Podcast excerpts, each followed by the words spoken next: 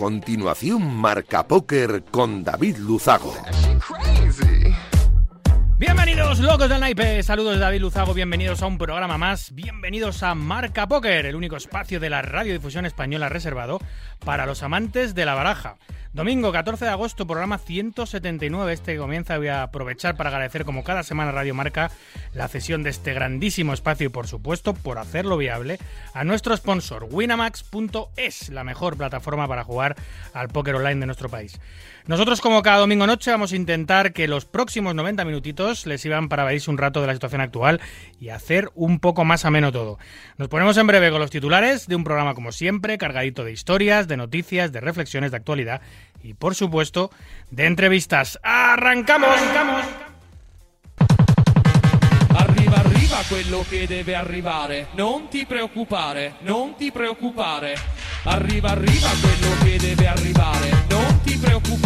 Bueno, pues esta semana, eh, que viene cargadito de resultados nacionales, el que lo clipsa a todos, el del asturiano Sergio Aido, que se ha cargado el main event del Seminole Hard Rock Poker Open, además que venía de hacer cuarto en el Super High Roller de 50.000 también en ese mismo festival. Pues poco después de ganar le pillamos y le hicimos una serie de, de preguntitas que nos contestó el bueno de Sergio. Las vamos a reproducir aquí. También tendremos una charla con Adrián Sevillano Baturro, el fantástico redactor de Poker 10 que nos trae siempre fenomenales artículos de los que hablar. En esta ocasión vamos a hablar de las prop bets, las últimas prop bets del mundo del póker, la protagonizada, lo que va, la que quiere protagonizar el jugador estadounidense Landon También otra pro bet que nos va a comentar sobre el multimillonario jugador de high stakes Bill Perkins y eh, terminaremos hablando con él sobre el Consejo de Integridad y la lista negra internacional que quiere poner en marcha la sala asiática Gigi Poker. Tendremos un carrusel de noticias que define a la perfección lo que ha ocurrido en nuestro maravilloso mundo en estos últimos siete días. Recibimos un domingo más a Antonio Carrasco Cabezón que nos va a hablar de un tema que os va a gustar. Eh, los jugadores de póker en activo y mm, retirados que juegan al póker. Y para cerrar el programa conectaremos con el Casino de Barcelona, donde se está celebrando la super etapa, la multitudinaria etapa del Estrellas Poker Tour. Nos, eh, nos hablaremos con Ana Garcés desde el Casino Barcelona para que nos cuente cómo está yendo. 90 minutos por delante de mucho naipe, vamos a por ellos.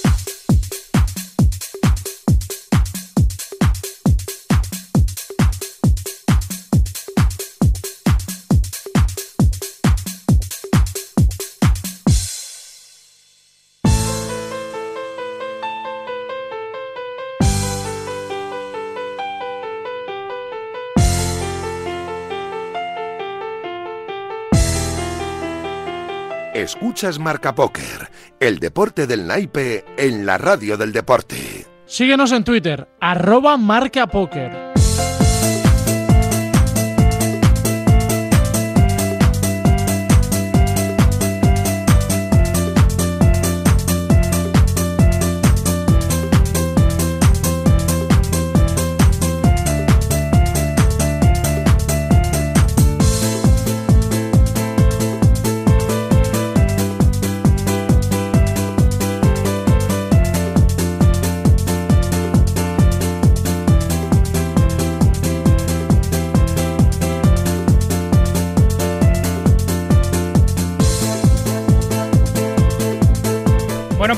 Decía, esta semana el asturiano Sergio Aido se ha cargado el main event de 5.000 dólares de inscripción del Seminole Hard Rock Poker Open. ¿Y cuántos ha llevado el bueno de Pet Gaming? Pues ha llevado más de 900.000, bueno, concretamente 900.100 eh, dólares.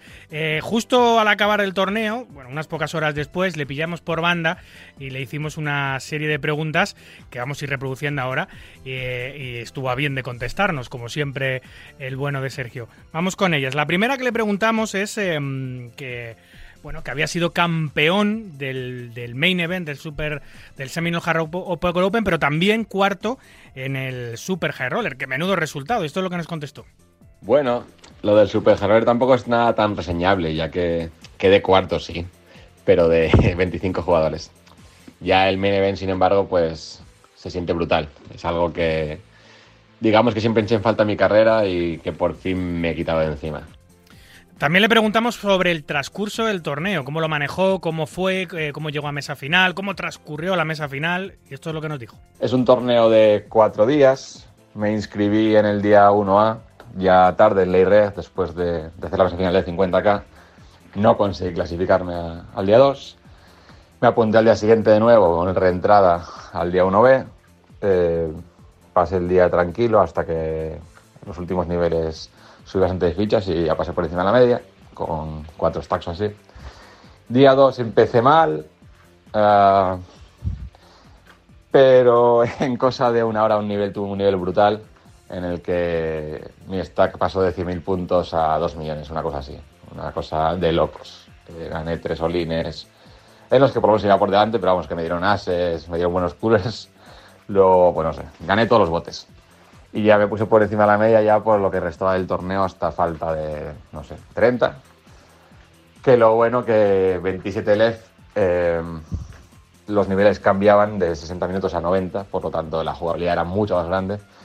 Y ahí ya conseguí pues ir sobreviviendo cuando tenía de run de cartas malos y subir fichas cuando tenía mejores spots. Y ya en mesa final, pues no sé, entré 4 de 7, creo, 5 muy, muy igualados por el medio. Y había bastante buenos jugadores. Eh, estaba Chris Williwer, Andrew Neme. Pero nada, lo mismo. Eh, me salieron bien las cosas. Llegué al GESAP y me sentí bastante cómodo. Era bastante deep el GESAP. Yo empecé 2-1 abajo, pero tuve un cooler en el que le pago el triple con las J. Él tiene damas, sale J high. Y en el tour se me dobla la J al pagar la Cebet. Y él me juega check call, check call. Y ahí me doblo. Y nada, la última mano también me salió bien porque defiendo dama 10 de tréboles. Hago check race con mi flash drain race 6-5. En un 4 que completa, él me paga. Eh, un tercio. Haría con bastantes manos, tipo dobles escaleras. Y River en una blanca, chequeo, también para proteger esas manos. Y me farolé una mano que yo sí que esperaba que estuviera ahí, que era Stinkov con el palo. Me hago link por 1,2 botes y tengo un easy call. Y nada, ahí es cuando gano y genial. Pues claro que genial. Y mucho, qué sensación tan maravillosa, ¿no, Sergio? Claro, David, ganar es lo máximo. La única posición en la que te vas totalmente satisfecho. Ahora, ahora por más. A por más, eh, quizá más grandes, quizá más pequeños. Desde luego, este ha sido uno de tus premios más grandes. No el mayor de tu carrera, pero uno de los mayores, ¿no? Sí, este es mi tercer mayor premio, digamos, en términos absolutos. Pero los dos primeros fueron en hurlers, en los que tenía porcentaje vendido. Por lo tanto, pues sí, este, el de Miami, ha sido el torneo en el que me llevó más dinero para mí. Luego también le preguntamos si después de este grandísimo resultado se iba a retirar, eh, retirar a su residencia habitual en México o iba a bajar al EPT de Barcelona. He llegado hoy a Barcelona y estaré esta última semana del EPT jugando tanto CAS como torneos. Eh, la verdad es que ya tenía ganas de volver después de tres años de ausencia. Y terminamos las preguntas que le hicimos, no le queríamos agobiar mucho porque fue, ya digo, a horas de ganar el torneo, preguntándole por sus proyectos más inmediatos.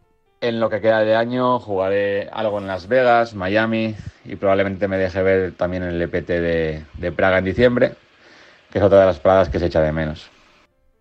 Pues gigante, eh, enorme el resultado de Sergio Aido Pergamin, el asturiano, que se lleva casi un millón de dólares ganando el main event del Super del Seminole Hard Rock Poker Open en Florida. Eh, enhorabuena para él.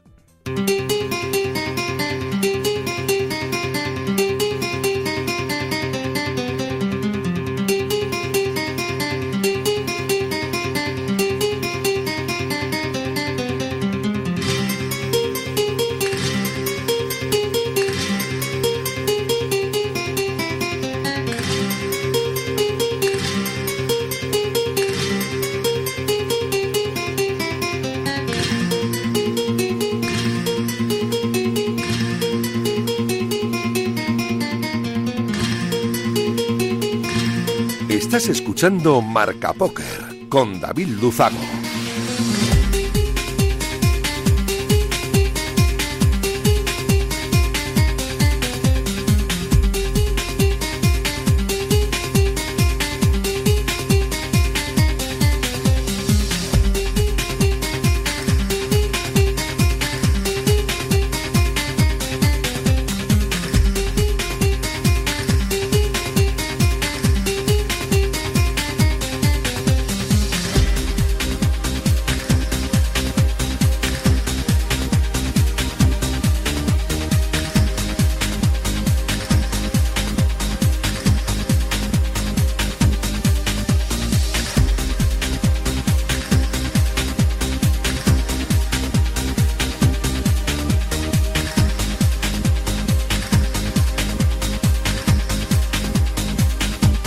Pues esta noche volvemos a contar con la presencia del redactor de Poker Red, Adrián Sevillano, más conocido como Baturro, con el que hemos charlado muchas veces y hemos debatido eh, muchos programas sobre todo tipo de temas diversos y, curiosos.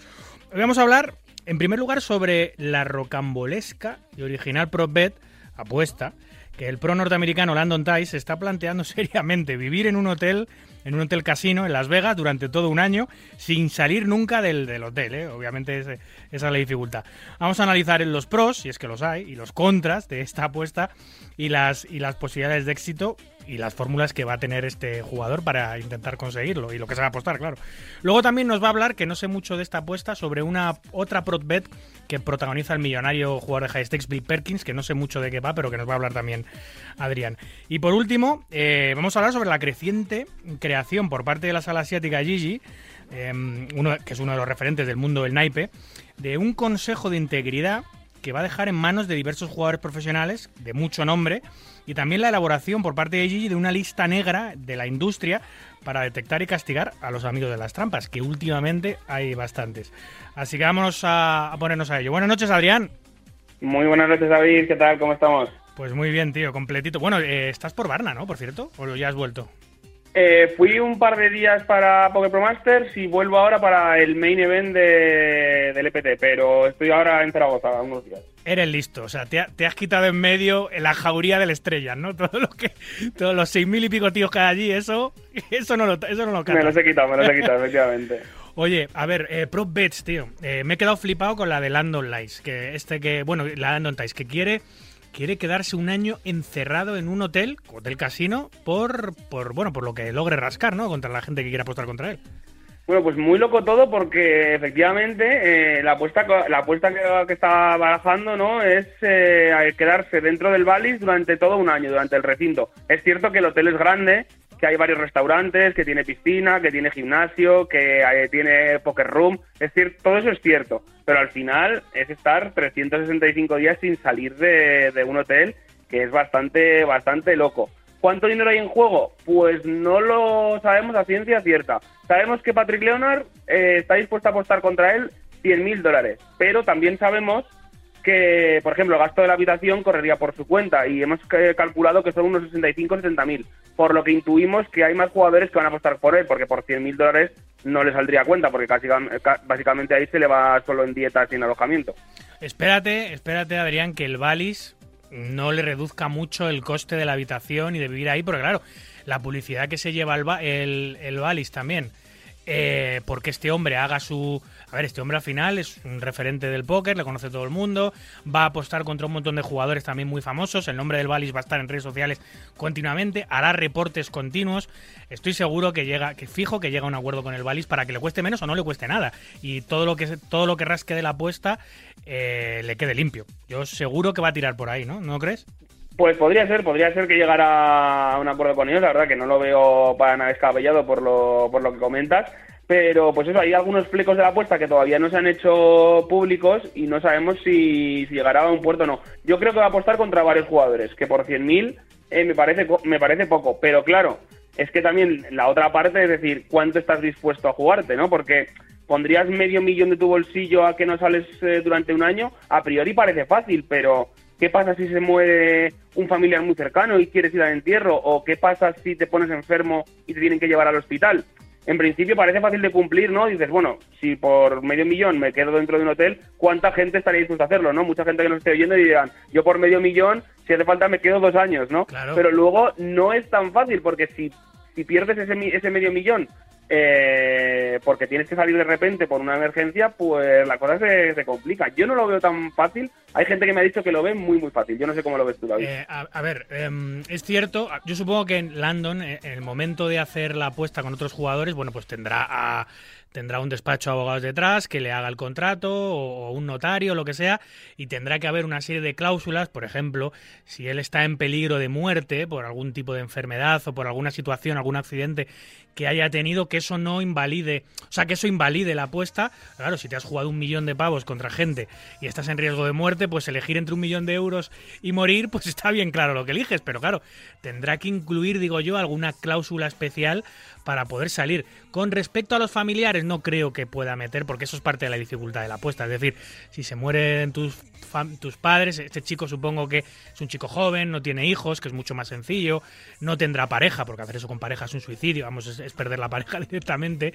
Em, eh, pues supongo que ahí no te, van, no te van a dejar meter ese tipo de cláusulas, pero con enfermedades y, accidentes serios supongo que no, que, se podrá librar.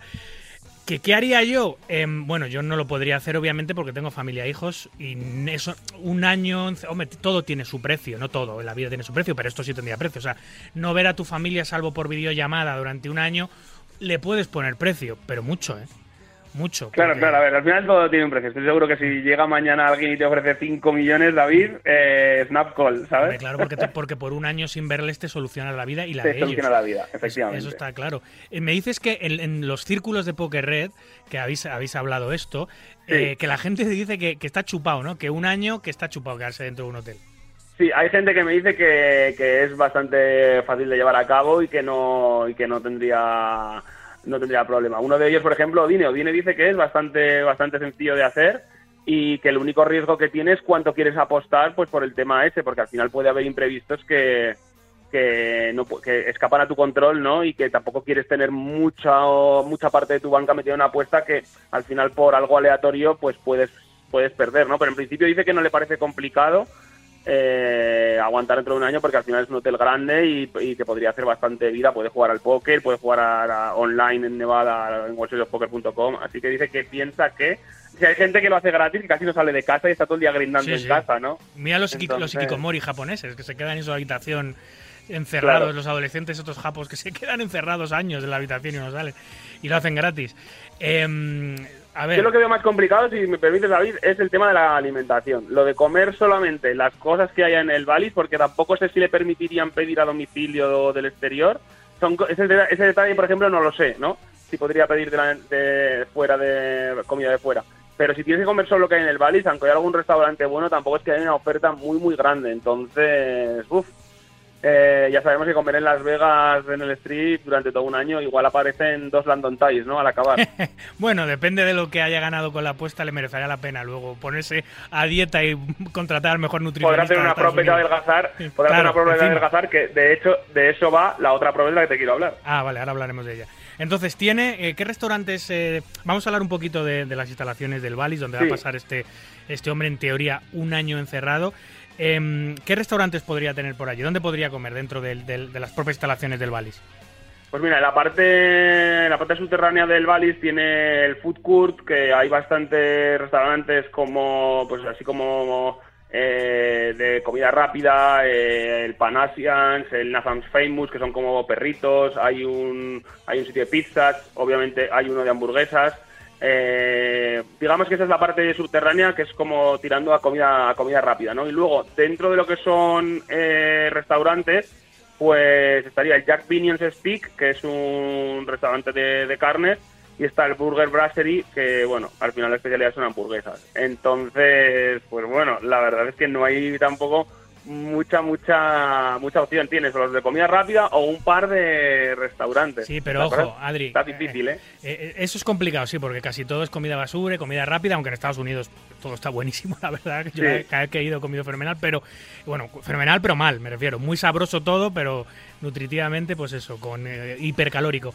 Pero. Mm, pero claro, nosotros no sabemos, él es un jugador de profesional de, de, poker reputado, tiene mucha pasta, él se mete en la cocina, por ejemplo, del food court o del Jack Binion's Stick y le dice, mira, te voy a dar tanto dinero, a mí me preparas, a mí me preparas mis ensaladitas. Supongo que las cláusulas del contrato contra los apostadores o los apostantes tendrá que poner algo así, ¿no? Que no pueda ir y organizar sus propios menús. Porque claro, si no vas a la cocina, le sueltas, le sueltas, no sé, 300 dólares al mes o 500 dólares al mes al chef para que te haga, pagándolo, lo que tú quieras, ¿no? Tus ensaladas, tus tal, y comer mucho más.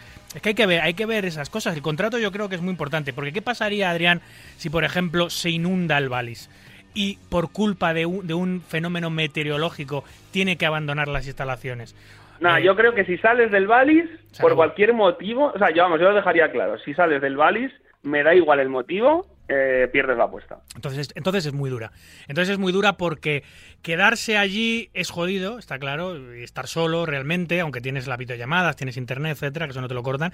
Pero hostia, si, si se muere algún familiar tuyo, si, si tú tienes una enfermedad gravísima o te pasa algo grave o, o hay algún fenómeno atmosférico o cae, cae un meteorito en el Valis o algo así, y, o, bueno, meteorito saltaría por los aires, pero hay algún fenómeno meteorológico, eso ya, eso pone más dificultad, que a lo mejor radica en eso, ¿no? Que la gente ha puesto contra él. Claro, es que ahí yo creo que ahí está la gracia de la apuesta, ¿no? Que tiene que ser un año eh, sin impo o sea, te la juegas a, a, eso, a no ponerte enfermo y a que no, a que no te pase, a que no te pase nada. Eh, esa es la apuesta, ¿no? Un poco a, a no salir, realmente no salir, porque si sabes que llegado el momento, si te pones muy enfermo, eh, puedes salir pues como que haces un poco más tranquilo, ¿no? Es en plan, bueno, me, mm, claro, es como apostar como con una red de seguridad, ¿no? Claro. Entonces, apostar con una red de seguridad pues es más fácil para todo el mundo. Lo difícil es cuando no te ponen red de seguridad y te dice, no, no, señor, no puedes salir de aquí. A lo mejor le puedes dar otros flecos, le puedes dar un poco de manga ancha en lo que decías. Si quieres y quieres pagarle a los cocineros para que te hagan un menú para ti, pues mira, puedes hacerlo, pero sale de tu dinero. Eso no te lo voy a impedir, pero, lo, por ejemplo, puedes poner una línea roja en no salir del hotel, ¿sabes? Ya. Sí, sí, no, Entonces claro. dependerá un poco, eso no lo han detallado, ¿vale? Esa información no la tenemos y dependerá un poco de hasta dónde quieran llegar a las dos partes, ¿no? Pero vamos, de todas maneras es una prop bastante, bastante interesante. Oye, ¿cómo es la habitación donde va a pasar este hombre un año? Pues claro, dependerá de donde él quiera, de donde él quiera alojarse. Nosotros eh, en el artículo de Poker Rey hicimos el cálculo de cuánto costaría alojarse un año allí y lo hicimos con la habitación más, con la habitación más barata.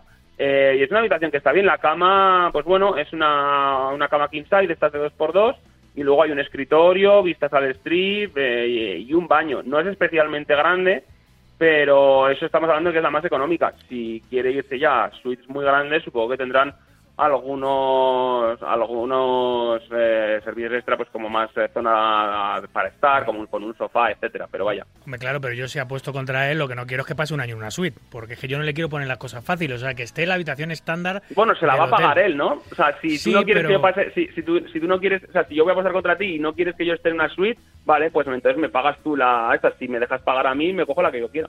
Ya, ya, ya. Y luego el casino que tiene, porque el Valis es un casino muy importante. De hecho, ahora está de ultramoda porque es la nueva sede del Campeonato del Mundo, que eh, ha celebrado este año. eh, se ha estrenado como sede de las World Series of Poker este verano. Eh, pero ¿cómo es este, este, este casino, el Valis? Pues mira, eh, tiene eh, 65 mesas de juegos eh, de juegos de todo tipo, como blackjack, ruleta, dados y más de 1.250 Qué tragaperras. Eh, que suponemos que esto, pues bueno, a Landon le, da igual, pero nunca se sabe, no sabemos si, si es jugado o no. Y luego tiene la Poker Room, que no es una Poker Room especialmente grande, eh, y que bueno, ahora durante la serie estaba desmontada, eh, suponemos porque habían montado la zona de cash dentro de dentro de, los salones del, del Paris, pero suponemos que la volverán a abrir ab- ahora y normalmente lo que veíamos era que había cash 1-2, 2-5, tal vez alguna partida de 5-10, pero cuando estuvimos en 2019 no había, no había mucho más, es una sala chiquitita. Eh, bueno, además los límites que hay que ofrecen los, los poker room pequeños de los casinos de Las Vegas son límites de 1-2, 2-4, 2-5, límites que este jugador no juega y luego torneos pequeños, por lo cual no creo que haga mucho uso de la poker room, salvo que llegue a algún acuerdo con el Valus de, de- el Valis de promoción y claro, da mucho morbo, si tú eres un jugador de límites bajos y vas a jugar a Las Vegas, y vas a jugar al Valis, da mucho morbo encontrarte en el poker room, en el poker room después de meses viviendo allí a Landon Tice, ¿no? Que sin Claro. hacer fotografías y tal. Entonces, si llega algún acuerdo y, y si le permite el contrato de la apuesta llegar a algún acuerdo con el Valis, pues supongo que está, tendrá que estar allí con un muñeco de cera de vez en, cua- de vez en cuando, ¿no? Efectivamente, luego además tiene pues eso, eh, piscina y gimnasio, eh, que no están mal a ninguno de los dos, Sí. están, están bien conservados. Y si quiere hacer deporte, que en, en mi opinión debería hacerlo para mantenerse para mantenerse en forma durante ese año, pues pues bien, tiene la posibilidad, tiene el gimnasio. Y, y luego también tiene algún tiene pubs, ¿no? Alguna discoteca, algún pub donde también pueda pueda buscarse la vida sentimentalmente de vez en cuando y puedas y, y pueda disfrutar o pegarse alguna borrachera algún día o eh, aislarse un poquito de, de, de- de- de esta apuesta, ¿no? Bueno, tiene algunos locales de ocio. eh, sí que es cierto que no tiene discotecas como, por ejemplo, el Caesars, que tiene Omnia, eh, que es una discoteca gigante, ¿no? Dentro de dentro de lo que es el propio hotel. No tiene discotecas así grandes, pero sí que tiene algunas zonas de bares de ocio nocturno eh, pues más así como un sitio de copas, ¿no? De, de tranquileo y tal. Así que bueno, tiene algo para, para, para intentar ligar, tiene algo. Claro, hay que- Tampoco mucho, pero tiene algo. Hay que decir que los hoteles en Las Vegas no son hoteles normales, son macro resorts, son casi ciudades. De hecho, creo que siete de los diez hoteles más grandes del planeta están en Las Vegas. O sea, las dimensiones de los hoteles, que no estás en una habitación de un de un hotel pequeñito, no, él va a estar en un complejo muy grande con muchas cosas y mucha gente dirá, joder, pues yo, yo por yo por un sueldo normal y corriente me paso un año allí, ¿sabes? Claro, porque porque yo, soy capaz de hacerlo, pero bueno, luego habría que ver efectivamente las condiciones de la apuesta. Y, y yo he sobremojado porque, porque Landon Tiss ya viene de, ha hecho varias apuestas anteriormente, incluso con la persona de la que vamos a hablar ahora, ¿no? Con Bill Perkins ya perdió una apuesta hace poco, ¿no? Pues sí, efectivamente. hicieron una pro de hace un tiempo en el que Landon eh, le dio una, verta- una ventaja a Bill Perkins de 9 ciegas las 100 para jugar 20.000 manos eh, en 200-400, con lo cual, vamos, le dio una ventaja, una ventaja de locos y, tras solo jugar 4.900 manos se dieron cuenta tanto Landon Times como sus bancadores que no iban a poder vencer a Perkins y terminaron cerrando la apuesta y les costó pues 136 mil dólares la broma. Les iba a costar mucho más caro, eh, pero es que, bueno, pues Perkins al final, aunque no es jugador profesional porque su, sus ingresos no, no provienen de- del póker, eh, la realidad es que lleva pegándose contra los mejores muchos años, ¿no? Y supongo que al final algo se te pega. Sí, sí. Ahora vamos a hablar ahora de Perkins, de su nueva de su nueva prop bet, pero antes te quería hacer la pregunta del millón. Eh, sé que no tienes no tienes hijos, no sé si ahora tienes o no pareja, no sé si tú, tú, tú- cómo está tu vida ahora mismo, pero en tu situación actual de vida, ¿por cuánto pasarías un año en el Valis como quiere hacer Landon Tice? O sea, me pones el, o sea, puedo elegir el precio. Sí, ¿por cuánto lo harías? Ah, por medio millón lo hago. Medio millón, hostia, pues Sí. yo, yo te digo. Uf, medio millón es mucho, ¿eh? Yo te digo que. A ver, claro, es que teniendo familia es muy distinto. Yo sin familia, si no tuviese familia ni pareja, yo por. Yo por 100.000 voy. Yo por 100.000. Por tiro. 100.000 un año, pero es que no puedes salir de ahí. Es que es renunciar a un año de tu vida. Es que tu vida Me- puede cambiar en un plus Ya. y se te puede. O sea, la vida puede. Un año de vida vale mucho dinero, ¿eh? Tú date cuenta que podría seguir haciendo el programa de radio incluso en remoto. Date cuenta de eso. Claro, eso sí, Podría eso sí. seguir haciéndolo y encima tendría un año entero para estudiar póker a saco porque me dedicaría a estudiar póker y luego jugar en el póker room bajito, jugar online, sin familia, pero con familia y con pareja yo creo que hay que empezar a hablar a partir de a partir del millón posiblemente. Es que además hay, hay un punto interesante aquí en la apuesta y es que él es americano, que al final la familia la tiene medio cerca. No sé ni siquiera si es de Las Vegas, es que igual es, es, es de Las Vegas y su familia le puede ir a visitar al hotel A lo porque no mejor está en no. Eso hay a que lo mejor ver- no, claro. a lo mejor no. Claro, hay que, hay que ver exactamente los detalles de Pero claro, en nuestro caso es que sí que te vas allí Sí, solo. sí, sí, sí, sí. O sea, es cruzarte el planeta para estar allí más solo que la una. Pero es que Adrián, te ¿cuán- tienes que volver loco. ¿cuántos jugadores españoles hacen las maletas y, y se van a jugar y se van a se van a Reino Claro, Unido pero- a meterse en un pero no piso? solos, pero no Ya. solos, pero siempre hay algún grinder por ahí que quedan los viernes a tomar una cerveza. Es que el tema es complicado, ¿eh? Es que renunciar a un año de tu vida para mí tiene un coste muy grande, Ya. la Es- verdad. es- te sentirías un poco como Tom Hanks en la terminal, ¿no? Exacto, efectivamente. poco. Hay mucha gente, pero nadie es de tu entorno ni. Exacto. En fin. Bueno, y eh, este hombre, Bill Perkins, eh, que le ganó la apuesta a Landon Tice de la que hablabas, eh, se le ha vuelto a ocurrir alguna rocambolesca idea, ¿no? Mira, pues sí, la verdad es que es una, una prop bet bastante, bastante curiosa también. La ha hecho contra, contra Charlie Hook, que es también jugador de póker, ¿vale? Y se han apostado lo siguiente. Charlie tiene un, 20 un 24% de grasa corporal actualmente. Y tiene un año para bajar ese 24% de grasa corporal a un 12 o menos. O sea, quedarse, quedarse tieso, lit- literalmente. Sí. Seco, vamos. Un 12, un 12 es estar bastante en forma. Mm. No es como los culturistas que llegan a estar en el 5 y en el 6% de grasa corporal, pero eh, un 12% es estar bastante, bastante en forma. Pero es que esta no es la apuesta. El te- la apuesta empieza cuando llega al 12%. Y es que tiene que aguantar 10 años Hola. por debajo del 12% de, de grasa corporal. Hostia, es muy sacrificada, ¿eh? Muy, muy, muy, sac- sacrificada. muy, muy, muy sacrificada. Y han apostado 75 mil eh, dólares por año eh, contra, contra uno y medio del que tiene que adelgazar. O sea, si Perkins, o sea, el chico que tiene que adelgazar se juega un millón y medio a que es capaz de estar 10 años por debajo del 12% de grasa corporal. Buah, es muy, y, si, muy y si lo consigue, Perkins le paga solo la mitad, 750.000. Con lo cual, para mí, Perkins esta vez ha hecho otra prop bet mm, bueno, muy buena, porque eh, aguantar 10 años eh, por debajo de un 12% de grasa corporal es, vamos... Eh, en Estados Unidos. co- se acaba- En Estados Unidos, o sea, muy, muy complicado, muy, muy complicado. Eh, la gente dirá, claro, yo por 75.000 euros al año, hombre, si, si lo único que tengo que... Dejo mi trabajo y lo único que tengo que hacer es estar un por, un- por debajo de un 12% corporal, sí, vale, es cierto, son 75.000 al año, pero si pierdes, o sea, se- te van a medir de forma mensual. Sí, si hay sí. solamente un mes que superas los 12, el 12%, pagas un millón y medio. Le van a medir de forma mensual. Nada, se acabaron Y- los helados, se acabaron los bollos, se acabaron los, los- los chuletones, se acabaron todas las cosas con grasa. O sea, va a ser pues, pues un, crudi- un crudívoro a 75.000. Yo esto sí que no lo hago. Un crudívoro a 75.000 pavos al año, si es que lo consigo. Claro, es que, ojo, eh, que dices, que, claro, mucha gente dirá, yo por ese dinero a- eh, aguanto, pero hay que ser muy, muy disciplinado, eh, hay que hacer deporte prácticamente a diario, comer muy bien y hacerlo durante 10 años. Realmente la apuesta parece muy buena, ¿no? Es en plan, me mantengo sano y encima me pagan. Sí, Sí. sí, pero es que no es tan sencillo, ¿eh? No, O sea. Y a ver tu cuerpo cómo reacciona, a ver que también tu cuerpo, también lo que decíamos con, con, con la, la anterior apuesta, pueden ocurrir cosas que de repente te afecte la tiroides de alguna manera, que de repente tengas una enfermedad que engordes, que de repente, o sea, que también pueden pasar cosas que no solo es hacer deporte y comer bien, que tu cuerpo tiene que responder los 10 años, vas cumpliendo años y los cuerpos son los cuerpos.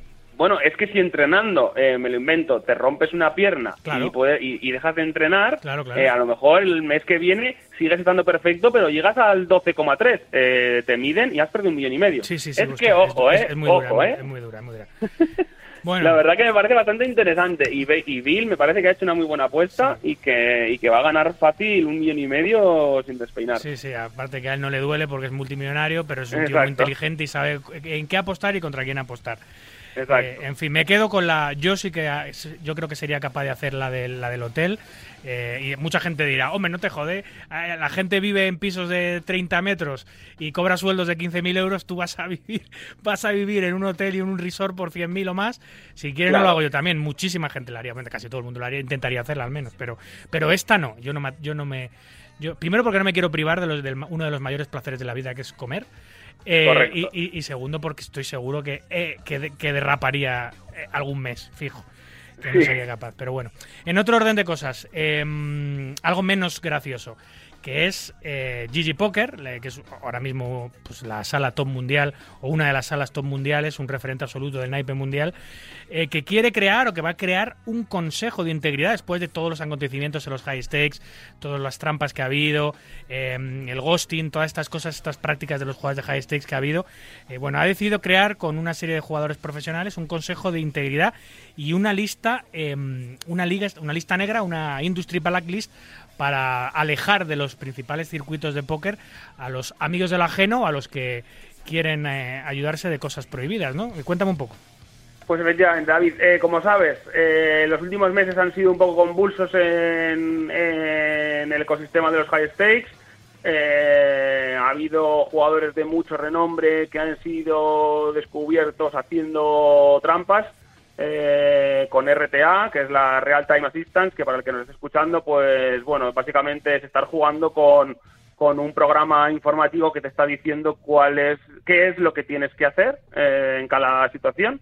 Es como jugar con Pio Solver abierto, vaya. Eh, entonces, pues bueno, ha habido jugadores que se les ha pillado haciendo trampas de este tipo que son gravísimas, a otros se les ha pillado y se les ha acusado de hacer ghosting. Eh, bueno, definitivamente estaba habiendo bastante movimiento en el tema de, las trampas, hubo muchos baneos en GG Poker y demás, y al final han decidido crear el Poker Integrity Council, que es como una especie de consejo de integridad del póker, en el que, eh, con el que, bueno, eh, quieren mantener a raya a los jugadores, eh, bueno, un poco con la amenaza de, poner, de poder banearles no solo de la sala, sino de algunos de los circuitos más importantes del mundo. Eh, World Series of Poker, World Poker Tour, Triton Poker, por ejemplo, ya se han unido a, a este tema del Poker Integrity Council y básicamente en los casos más graves eh, se les podría banear de los circuitos en vivo también, cosa que supongo que es un- una especie de amenaza bastante efectiva, ¿no? Contra algunos jugadores que se quieran eh, que se quieran plantear el tema de, eh, de hacer trampas, ¿no? Porque si haces trampas en una sala y solo te banean de la sala, pero no te banean de los circuitos en vivo, pues dices, bueno, aún puedo seguir jugando en vivo.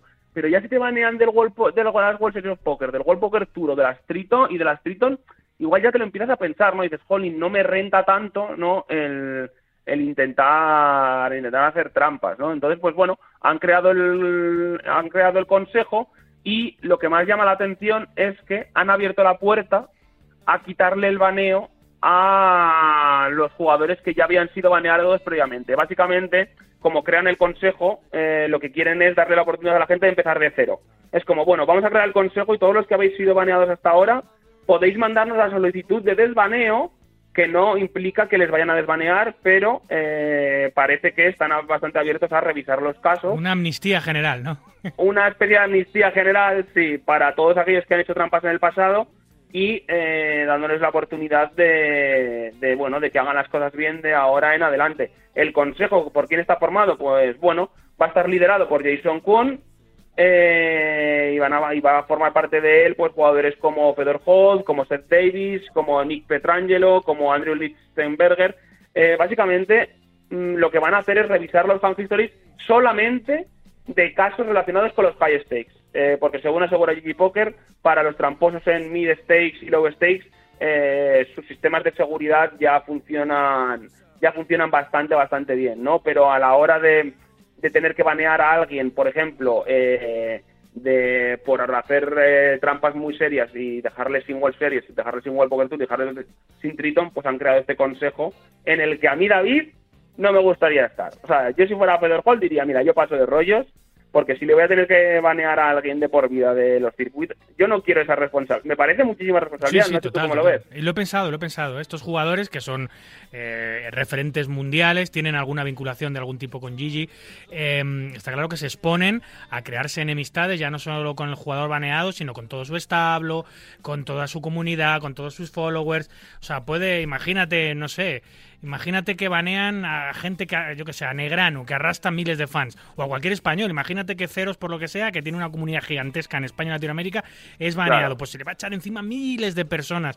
O sea, tienen una responsabilidad, una presión, pero bueno, bueno, como tienen los jueces, vamos, pero no sé si, si, estará bien remunerado eso, o si siquiera lo está, pero es una responsabilidad fuerte, ¿eh?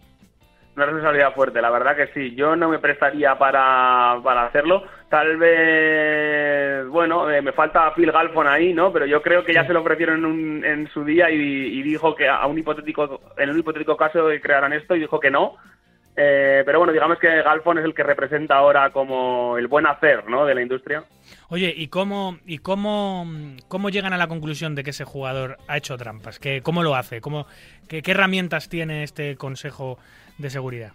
Pues mira, una vez detectada la sospecha, eh, este equipo formado por Kwon y el resto eh, analizarán los histories eh, y determinarán por mayoría simple pues cuál es el castigo que se debe de imponer. Los historiales de manos, los historiales de manos de juego de cada jugador. Vale. Efectivamente, lo que harán es dirán, este jugador creemos que está haciendo trampas o que está jugando en equipo con este otro jugador. Pues cogerán los fan histories y el consejo, este consejo de jugadores revisará caso por caso, pero ellos no sabrán el nick que están eh, el nick que están analizando no es cierto que los high stakes son muy pequeños y que es yo creo que para ellos será bastante fácil saber mm, sobre quién están analizando no pero bueno en principio la sala les va a ocultar eh, a quién pertenecen esas manos no es decir oye queremos que investiguéis a este usuario pero ellos no van a saber si es eh, Pepito o Menganito no en principio va a estar va a ser de forma anónima. Y como digo pues eh, las sanciones pondrán de ir desde una llamada de atención al baneo completo de la industria, pues pasando por la suspensión de la cuenta, eh, el ban permanente de GG Poker, eh, la confiscación de fondos, bueno, hay diferentes tipos de sanciones. ¿Y esos, esos, diferentes tipos de sanciones también lo deciden estos jugadores, el Consejo de Integridad?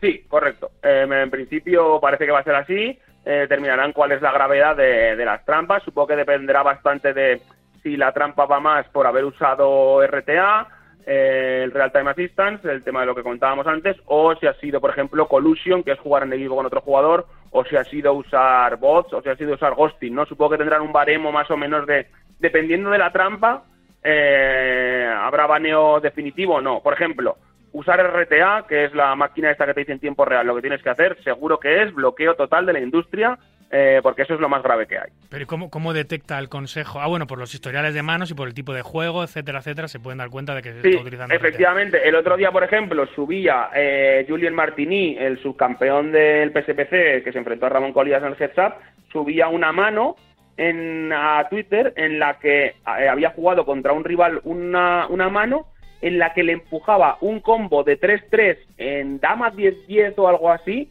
eh, que era el, el solver solo empujaba eh, ese combo de 3-3 con esos palos exactos de, me lo invento, treble picas.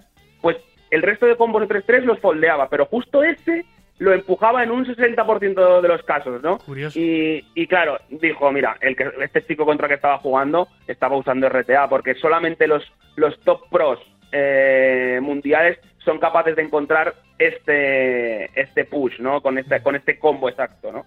Mira, Estaba jugando un torneo de 300 dólares, entonces dijo, en un torneo de 300 dólares no, no hay gente tan buena como para encontrar este push, ¿sabes? Ahora que me cuentas est- eh, estas pequeñas cosas, cómo detectan a los tramposos, incluso con pe- pequeñísimos detalles, eh, recuerdo una conversación que tuve, mm, de la que no puedo hablar de su contenido, obviamente, por razones obvias, pero una conversación que tuve con Matías Durán, que es el jefe de póker en vivo de, de Winamax, me, tuvo, me estuvo explicando cómo funciona parte del software de, mm, de automático y, manual de seguridad de Winamax y me quedé Ah, Yo llevo 22 años en la industria, eh, pero a pesar de eso, y sé muchas cosas de seguridad de, la- de las webs, pero a pesar de eso me quedé fascinado y muy sorprendido de cómo ha avanzado la seguridad de las salas de póker online, cómo detectan cualquier irregularidad en segundos, cómo luego la estudian, cómo pillan a todos los tramposos y cómo está de avanzado los software de detección de, situaciones anómalas, en, eh, por lo menos en Winamax. O sea, me quedé flipado. No puedo dar detalles, pero cosas increíbles que parece de inteligencia artificial y de, de vamos. Y me dicen, esto funciona así, así, así. Y claro, claro, te dices, hostia, aquí se, las webs gordas se puede jugar tranquilamente. Otra cosa es que te abras cuentas en webs chapuzas, en webs ilegales, en webs tal, que te la pueden liar. Pero los departamentos de seguridad van muy por delante hoy en día de muchos de los malos. Siempre hay grandes mentes, grandes crackers, grandes tal, que te la pueden liar, pero están muy adelantados, ¿eh, Adrián? Sí, sí, a ver, al final hay que pensar que, que el negocio de las salas está en conseguir que sea un entorno un entorno seguro para los jugadores, ¿no? Entonces invierten invierten auténticos millones todas las salas en, en detectar a, en software para detectar a los tramposos y vamos, el que el que no se lo crea que se ponga a jugar con un amigo en la misma mesa cuatro o cinco días haciendo trampas y ya verás que rapidito recibe un, un email de la sala y le dicen, a ver señor, eh, pase usted por aquí que, que le vamos a banear. Eh, al final, pues claro, el negocio depende de eso, de que sean entornos seguros y invierten muchísimo, muchísimo. Siempre se escapa alguien y siempre alguien consigue hacer trampas, pero no dura mucho tiempo. Es decir, eh, es que le- de- los detectan, es que los detectan, detectan a la gente que está haciendo trampas. Tarde o temprano los detectan y suele ser más temprano que tarde. Hacía falta, desde luego, un sistema de integridad, un sistema de moralidad dentro de nuestro juego, que es una actividad, un deporte, un juego que se practica con dinero y como tal hay que tener cuidado porque los amigos de la ajena siempre van a estar eh, rondando y hay que, hay que protegerse mucho, tanto en vivo como, como, online y la verdad que me parece una fantástica idea eh, que además está integrado por jugadores profesionales que saben perfectamente lo que hay en, en, el- en la industria, saben perfectamente lo que piensan y lo que hacen los jugadores y cómo detectar esto. Es una herramienta más para las salas para poder para poder parar las prácticas ilegales y me parece muy bien ¿no? que, que una persona que cometa irregularidades eh, o se apropie dinero que nos dé, o utilice softwares prohibidos en, en salas, pues también se ha baneado, como decías tú antes, de los grandes torneos en vivo. Oye, vas a estar marginado. Eh, quizá cinco años o diez años o de por vida, eh, pero que sepas que si haces estas prácticas, esto es un deporte de caballeros, esto es un juego de caballeros, aquí no, no caben las trampas, no caben las tonterías. Si, si, si te da por hacerlas, que sepas que no vas a volver a jugar, pero ni en este software, ni en otras salas, y mucho menos en el póker en vivo. Vas a estar señalado y marginado de por vida, así que tú verás. Me parece una, una gran iniciativa, tanto el Consejo de Integridad, integrado por estos jugadores profesionales de primer nivel, como la Industry Blacklist, como la lista negra de la industria, para, para señalar públicamente a todos aquellos que lo han hecho, siempre y cuando, obviamente, haya pruebas fehacientes y reales de que ha cometido esas, irregularidades, claro. Así que mm, eh, tenía que tenía que llegar tarde o temprano, Adrián, ¿no? Es una cosa que se ha hablado durante mucho tiempo, pero ha sido Gigi Poker la que la ha puesto en marcha. Sí, yo creí, yo no las tenía todas conmigo de que esto llegara a pasar, eh, especialmente el tema de la industria blacklist, porque es bastante eh, bastante serio, ¿no? Al final eh, el tema de banear a alguien de por vida de, de circuitos en vivo eh, por algo que no han hecho los circuitos, sino en una sala, ¿no? Pero parece que parece que se han, se han unido, se han subido al barco, han dicho que, que sí, que sí, que se hacen trampas online, que en el vivo no los queremos y yo creo que esto sirve de amenaza seria para todos los que se estén planteando no, o se planteen en algún momento de sus carreras el, el recurrir a las trampas. Ojo que son los tres circuitos más importantes del mundo. Claro. ¿eh? El más top, que es World Series, el campeonato del mundo. Eh, eh, World Poker Tour, que es el circuito decano de todos los circuitos mundiales, el primero, que por cierto viene a Madrid ahora en septiembre con su, con su evento Prime. Y las Correcto. Triton, que, que- que las Triton, que estuvieron también en Madrid hace, hace cuatro o cinco meses. Y que curiosamente, es, eh, cuando estuvieron en Madrid, fue todo el lío de los high stakes. Acabábamos de tener todo el lío de los high stakes, de cuando salió Zamani hablando de, de Kenny, de tal, de cual. Eh, había salido también lo de Imsirovic. Y, y precisamente y curiosamente, ni Imsirovic, ni Jack Slinder, ni Brian Kenny, que son habituales también del circuito Tritón, estuvieron jugando las Tritón en Madrid. Yo no sé si Tritón, no tengo ni idea porque no pregunté ni quise preguntar, pero no sé si Tritón ya adelantó la prohibición a los tramposos y no los dejó venir. El caso es que son jugadores habituales de Tritón y no estuvieron ninguno de los tres en Madrid, Adri. Sí, eh, a ver, eh, la verdad es que no tengo información de eso, entonces no te puedo decir si hay bloqueo o no por parte de Triton ya, pero sí que es cierto que no se, no se dejaron ver por Madrid. Habrá que esperar a ver qué pasa, habrá que esperar a ver si GG Poker les, les levanta el baneo, porque supongo que lo habrán solicitado, porque claro, como lo pudieron solicitar Sí, todos, pues supongo que lo habrán solicitado. No tengo del todo claro que a Jake, a Insirovic y tal les vayan a quitar el baneo. Mm, La verdad es que eh, creo que hay mucho odio en muchos sectores de la industria hacia ellos dos y lo que no sé si les banearán también eh, los circuitos en vivo, pero habrá que esperar, habrá que esperar para ver qué pasa. Oye, ¿has visto las imágenes de Kenny con Zamani jugando en la misma mesa? Bueno, en la misma mesa no, eh, eh, hombro con hombro.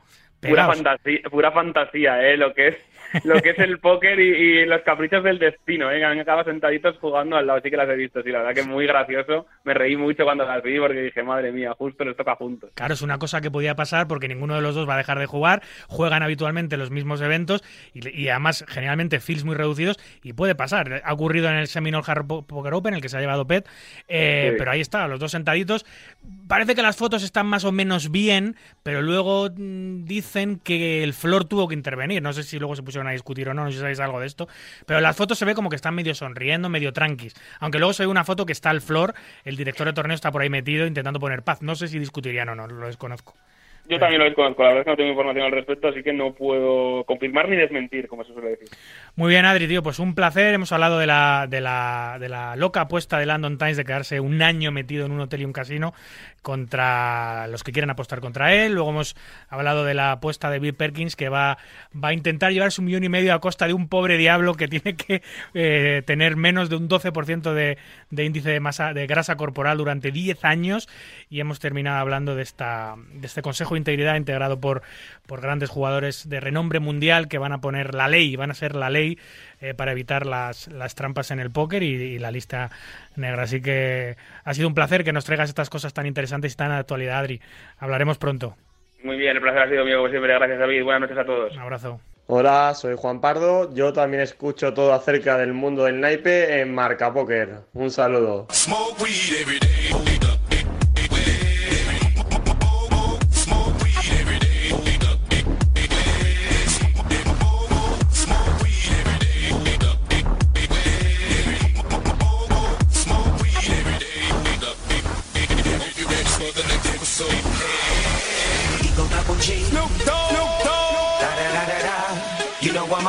D.R.E.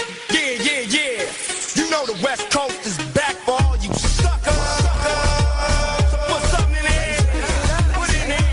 Yeah. Suck, Snoop. Top dog by them all. Yeah, I'm burning it up. DPGC, you should be turning it up. CPT, LBC, yeah, we hooking back up. And when they bang this in the club, baby, you got to get up. Cuz homies, thug homies, yeah, they giving it up. Low life, yo life, boy, we living it up. Taking chances while we dancing in the party for show. Slip my girl a 44 Chickens looking at me strange, but you know I don't care. Step up, Eagle double G. Snoop Dogg. Snoop Dogg. Da da da da da. You know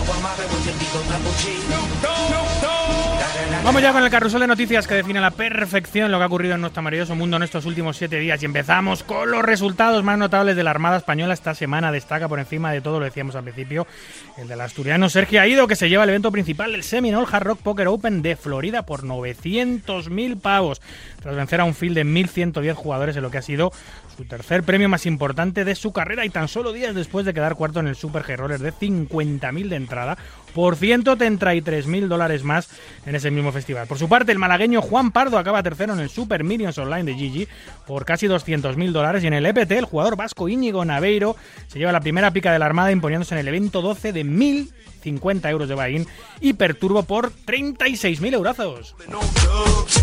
El Estrellas Poker Tour de Barcelona rompe su propio récord superando su propia marca de 2019 con un total de 6.313 entradas. El price pool asciende a más de 6 millones. ¡Qué barbaridad! El jugador catalán Albert Grané se proclama campeón de la quinta edición del Poker Pro Masters, competición que reúne en formato heads up a muchos de los mejores jugadores nacionales y se lleva por ello un Platinum Pass como premio eliminando a Roberto Pérez en las semifinales y a Adrián Viñuela en la gran final. Ojo porque el Tribunal Supremo, tras el recurso presentado por la Asociación Española de Juego Digital contra el Real Decreto que regula la publicidad del juego en España, ve indicios de inconstitucionalidad que lo dejaría sin cobertura legal suficiente para regular la publicidad. La Sala Tercera del Tribunal Supremo plantea una posible inconstitucionalidad del artículo 7, apartado 2 de la Ley 13-200-2011 y cree que se trata de una total abdicación por parte del legislador de su facultad para establecer reglas limitativas. Estaremos muy, muy pendientes de la evolución y decisión del tribunal en este tema que nos afecta a todos.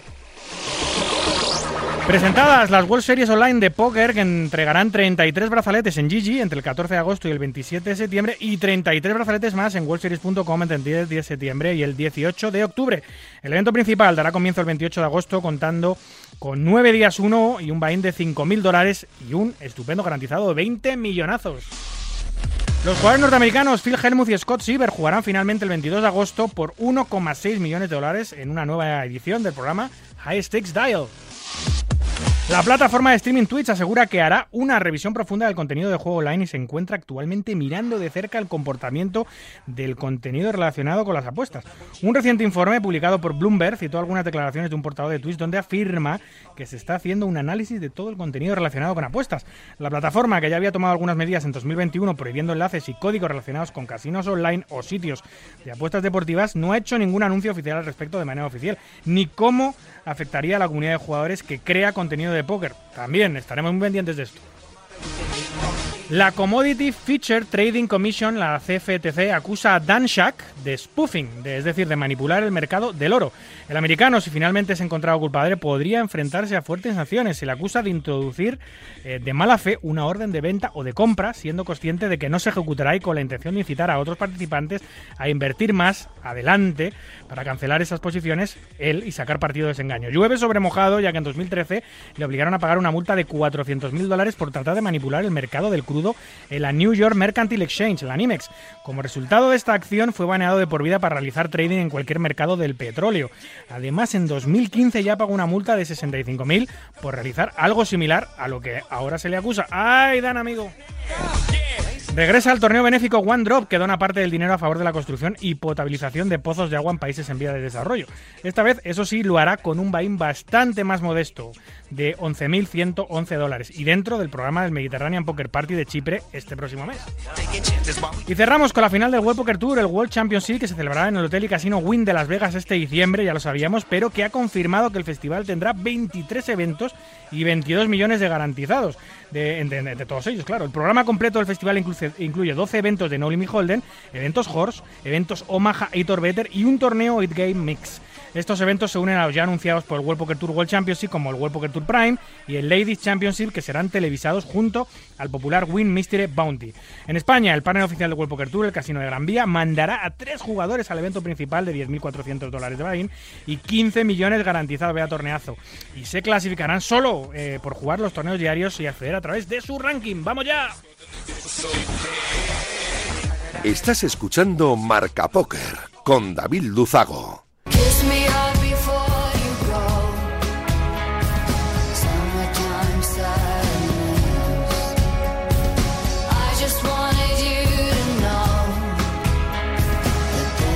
Estás escuchando Marca Póker con David Luzago.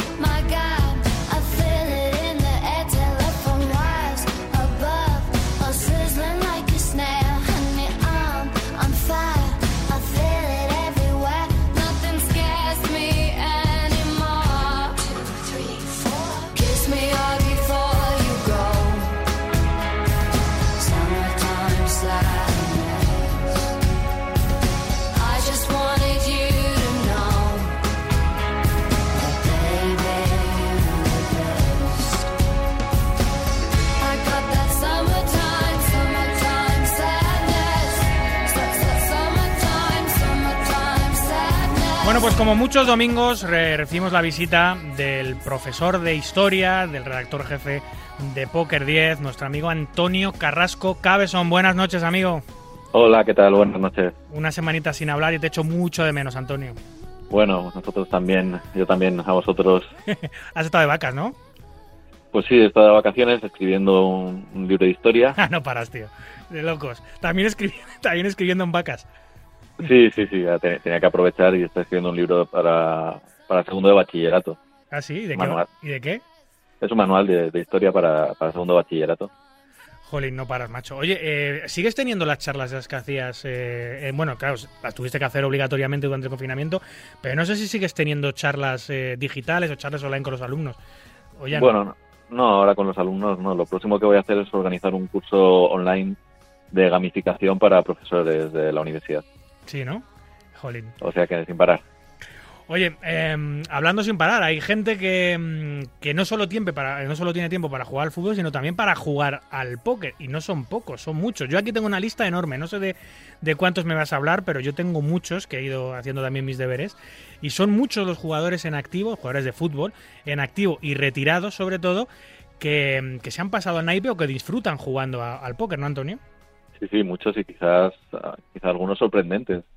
Y bueno, pues aprovechando que, que ha empezado la liga, pues creo que era un tema bastante chulo recuperarlo y, y bueno, pues pasar lista, pero, pero vamos, hay, hay auténticos cracks ¿eh? en, en el mundo del fútbol, que, eh, empezando por, evidentemente, por Gerard Piqué. Ese es el número uno, ¿no? El más famoso, el jugador de, de fútbol más famoso, además en activo, que practica nuestro, nuestro deporte es el catalán Gerard Piqué, además con muy buenos resultados.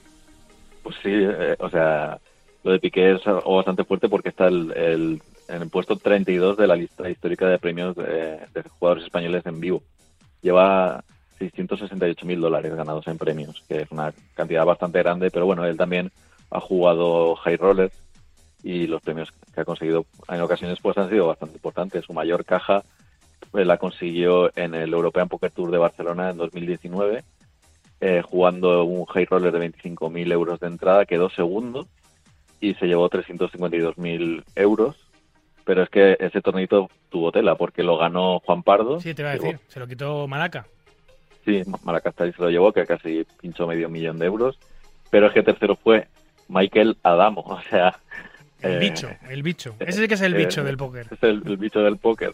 Y, y bueno, quinto en este torneo también, curiosamente, fue el entonces barcelonista Arturo Vidal. Tú fíjate. O sea, quinto Artur, Arturo Vidal, eh, que jugaba en el Barça en aquella época, y segundo Gerard Piqué, entre medias de todos los bichos del póker mundial, porque era un high roller de 25.000 pavos.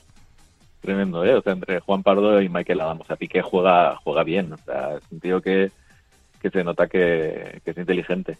Sí, de sí. hecho, para que te hagas una idea, o sea, el- su, el, el otro jugador que es muy conocido que juega al póker es Neymar. ¿Sabes cuánto ha ganado Neymar en vivo? Pues lo desconozco totalmente. 32.000. O sea, nada, nada. Nada. Ha perdido dinero, vamos. 100%. Sí. Bueno, seguramente iría muy patrocinado, Bueno, pero claro, sí. algo habrá hecho más online, pero, pero vamos, que no hay, no hay color. O sea, Piqué es el número uno de los jugadores de, de fútbol, aunque ha habido jugadores históricos que también han tocado muy bien las cartas. Neymar eh, es de todos eh, conocida su vinculación con Stars, es- ha sido y es, no sé si todavía lo es, imagen de, de una Sí. de las grandes salas del póker mundial, por lo cual se presupone que muchos de los torneos que ha jugado en vivo, bueno, pues iba patrocinado y no ha debido costar. Pero Piqué, sin embargo, nunca ha estado ligado. Alguna vez le he visto con el parche de Poker Stars, sí es cierto, porque seguramente alguna vez habrán hecho alguna historia con él. Ya no pueden, porque en España está prohibida la publicidad a través de, la- de las, de, las, de los VIPs o de las figuras importantes, especialmente los deportistas. Pero en su día quizás hicieran algún acto, acto promocional con él. Pero Piqué no ha estado patrocinado directamente por ninguna sala nunca.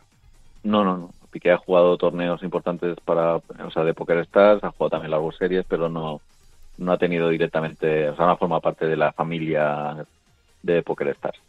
Y luego como, Piqué- como muchos otros, claro. Piqué, Piqué es eh, jugador de, de torneos, porque muchos de los jugadores, de los que seguramente hablemos ahora, son, son, son famosos, son conocidos por jugar eh, partidas de cash, partidas altas de cash. Neymar, por ejemplo, se prodiga mucho más en, part- en home games con, con, con amigos, incluso en partidas de cash privadas, que en, que en torneos se deja, se deja ver menos. Pero Piqué, sin embargo, es todo lo contrario. A Piqué le gusta la competición y le gustan los torneos caros y además le gustan los torneos que duran muy poco. Es decir, le gustan los torneos caros, hiperturbo o turbo, que duren uno o dos días para que pueda compatibilizarlo con sus entrenos y tal. Y, no- y se da la circunstancia, Antonio, que muchas veces eh, Piqué lleva jugando el European Poker Tour, bueno, ahora con la pandemia no, pero lo jugó el 2019, el 2018, 17, 16, y da la casualidad que siempre cuando llegaba a las fechas eh, estaba lesionado o estaba amonestado. Era como, siempre se buscaba la vuelta para jugar. Sí, él empezó en 2011, ¿eh? o sea, Mm. fíjate que hace, hace tiempo jugó el del 13, el 16, 17, 18 y 19 Claro. y, y lo paró toda la pandemia, pero sí que es curioso que, que siempre tenía la oportunidad de jugar el, el European Poker Tour ahí en Barcelona. Sí, porque siempre curiosamente estaba sancionado. No quiero decir que lo hiciese aposta, pero era muy curioso que estaba siempre sancionado o lesionado. Siempre que venía el europeo, el circuito europeo a su ciudad, Barcelona, él no podía entrenar con sus compañeros o, o se buscaba las vueltas. Pero bueno, no sé si volverá, porque ahora, ahora mismo está el EPT de Barcelona en marcha, no han empezado los eventos de PT, ahora está el hasta primero el CEP, ahora está la parte del Estrellas, enseguida va a empezar el EPT y no sabemos si veremos a Gerard Piqué, es posible. Pues quizás sí, lo que pasa es que, que tiene tantos líos últimamente, tanto personales como profesionales, que veremos si encuentra un hueco para acercarse al casino. Pero vamos, Para las es muy cartas, probable. para las cartas siempre hay hueco y además déjame que te diga una cosa, que el póker es un bálsamo para superar cualquier problema sentimental o cualquier problema que tengas en la vida porque te aísla mucho y, te, hace una burbuja, te concentras mucho en el juego que estás jugando y te olvidas de todo lo demás. Muchos, muchos amigos muchos conocidos me han dicho, oye, pues yo gracias a jugar a las cartas, a jugar al póker, he superado esta ruptura, he superado una pérdida, he superado esto, lo otro y me siento mucho mejor. O sea que el mismo es terapéutico incluso para Gerard Piqué, la pérdida de, de, de Shakira, aunque bueno, no creo que lo esté pasando muy mal, también te digo. Y desde luego Piqué seguro que igual que otros muchos en el Barcelona, incluso en la selección, pues juegan al póker porque el deporte yo creo que es una, una cantera bastante productiva para, para el póker porque tienen concentraciones muy largas, viajes también, que bueno, el Barcelona ha viajado al otro lado del mundo, también cuando se lesionan pues tienen periodos de reposo forzado que en los que no pueden hacer prácticamente nada y el póker pues además es algo que suele gustarle bastante a los futbolistas porque es un, es una disciplina que, que es muy competitiva y, y genera mucha adrenalina y puedes estar tranquilamente jugando desde el ordenador, desde la tablet o el móvil en, en casa. Por eso a los futbolistas les va muy bien eh, jugar al póker. Oye, y entre ellos, en, en- los viajes, en los desplazamientos, en el autobús, en el avión, en, en los momentos que tienen en, los, en las concentraciones, en el hotel, muchos de ellos juegan. Y no es más, muchos de ellos, muchos de ellos, y lo sé de buena tinta, siguen la actualidad del póker porque les gusta el póker. De hecho, cuando, cuando trajimos aquí a Adrián Mateos a entrevistarle, el número uno histórico español, eh, número uno del mundo durante muchas semanas, el mariaño Adrián Mateos, que es un declarado fan del Atlético de Madrid.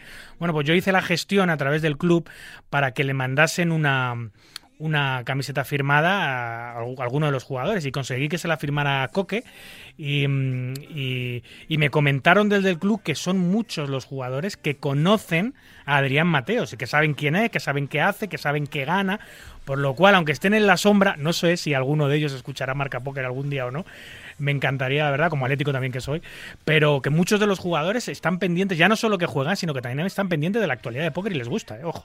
Sí, sí. O sea, en, en el EPT Barcelona de 2016, Piqué dio una, una entrevista y allí dijo que en el Barcelona jugaban normalmente al póker y que era un mega crack eh, Kut Johnson, un, un irlandés Es que verdad, tenía el Barça, Y luego dijo eh, Piqué también que había como 15 jugadores de la selección española que en los ratos libres jugaban al póker y que allí los mejores eran, eh, bueno, tienen pinta, David De Gea y David Silva. Vamos, ya a David Silva le veo una pinta de jugón tremenda. a cualquier cosa que se ponga.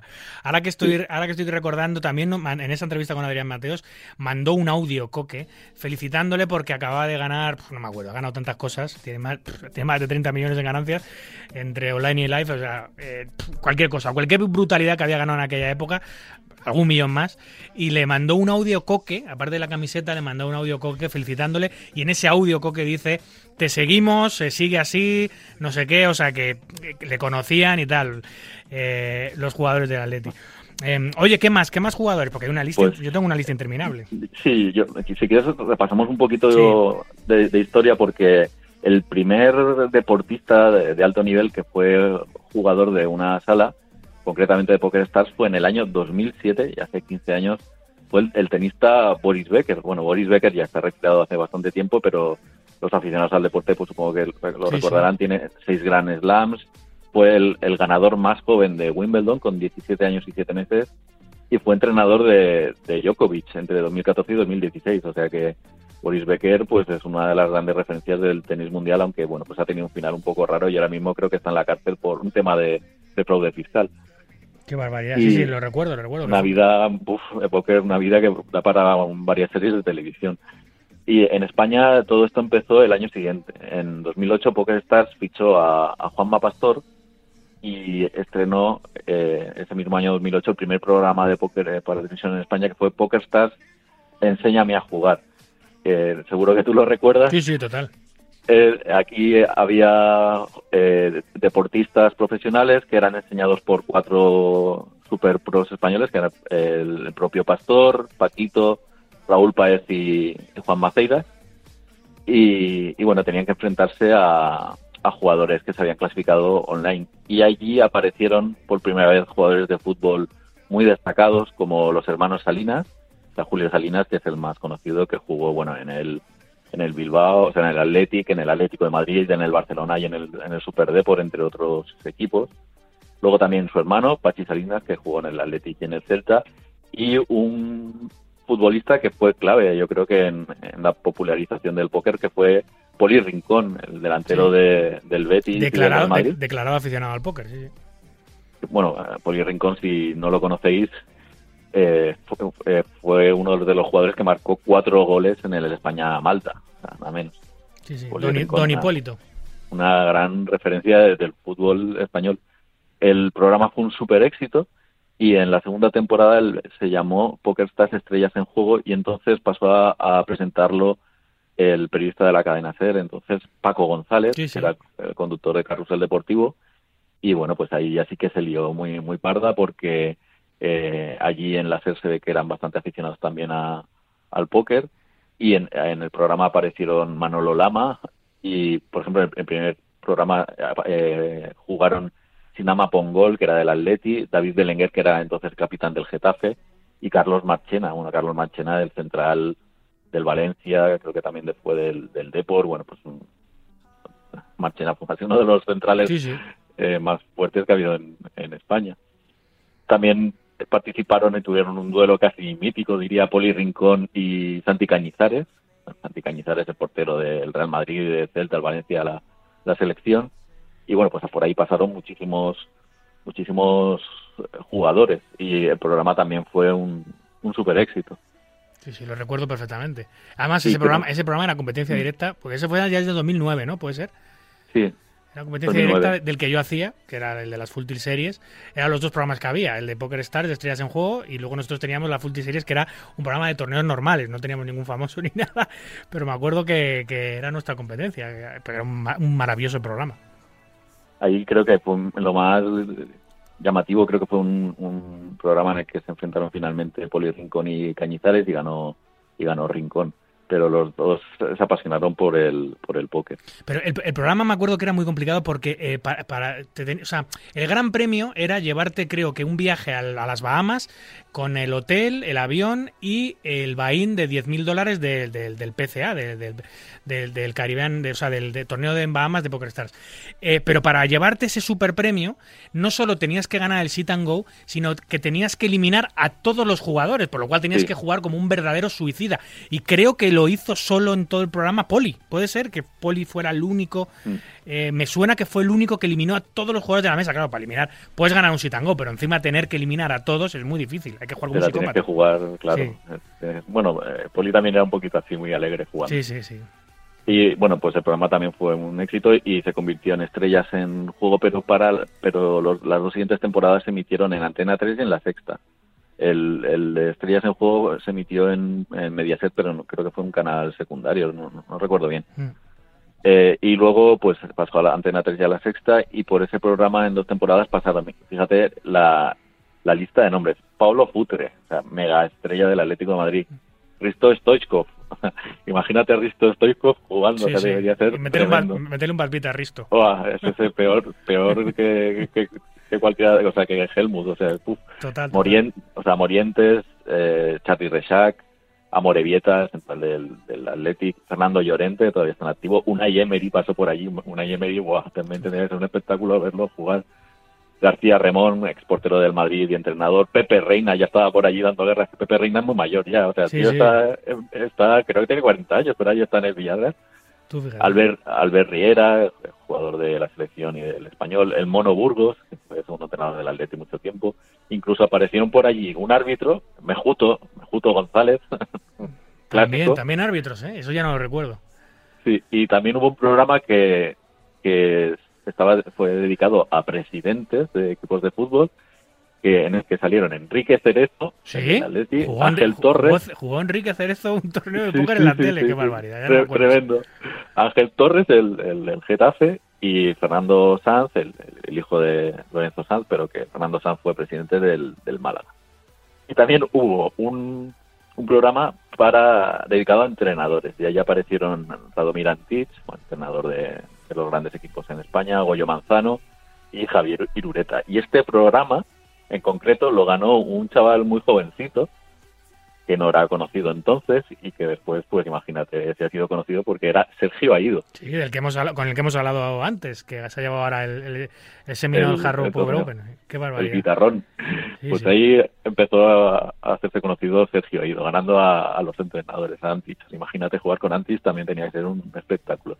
Me está entrando morriña, este Antonio, pero date cuenta de una cosa.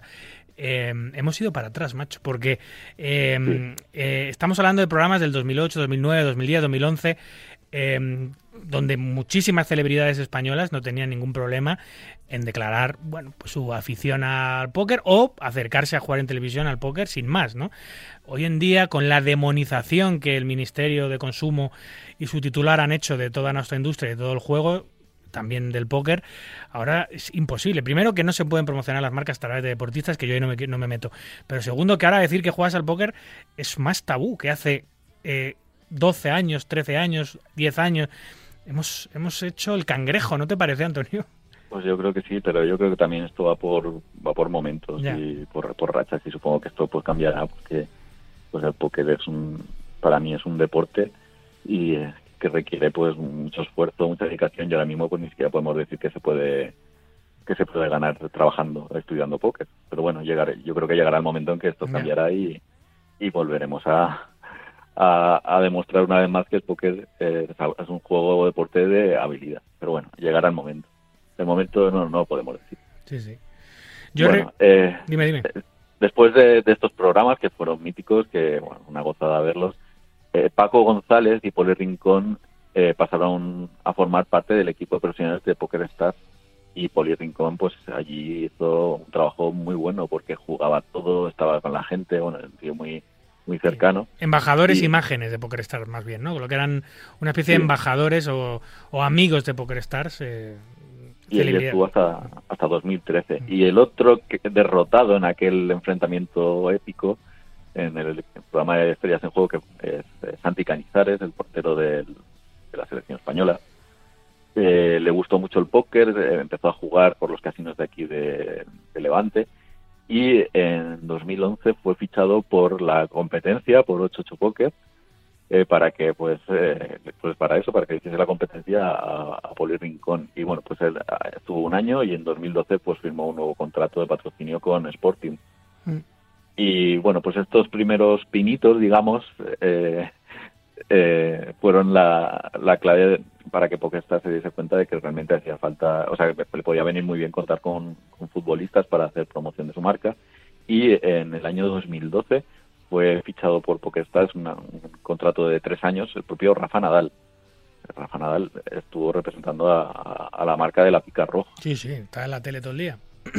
Luego, en el año 2013, eh, PokerStars fichó a Ronaldo Nazario. El- Ronaldo, el, el delantero centro brasileño, ¿vale? Sí, sí, Iba a decir el- el propietario del Valladolid. adjetivo. Sí. Exacto, el propietario del Valladolid y Ronaldo pues eh, lo hizo bastante bien. De, de hecho llegó a quedar el, el vigésimo octavo en la PCA de Bahamas de 2015. Bueno, Es verdad, me acuerdo de. Serrán, me acuerdo de Serrán. Perfectamente. También eh, fue fichado en el año 2014 por 888 Luis Suárez, el, el delantero del Barcelona y del, del Atleti de Madrid.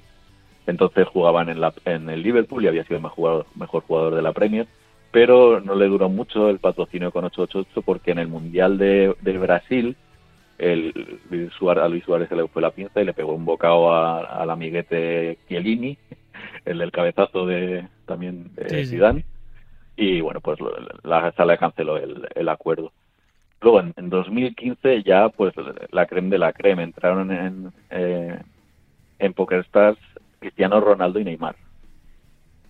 Y bueno, ese año ya acabó el contrato de Nadal y nada, y no, y PokerStars creo que no, no quiso renovar a Nadal porque ese año no, Nadal no, no estuvo demasiado fino, quizá por el único año que Nadal no estuvo muy fino. Y, y ellos, bueno, se, ellos se lo pierden. ellos se lo perdieron, Sí, desde sí. luego.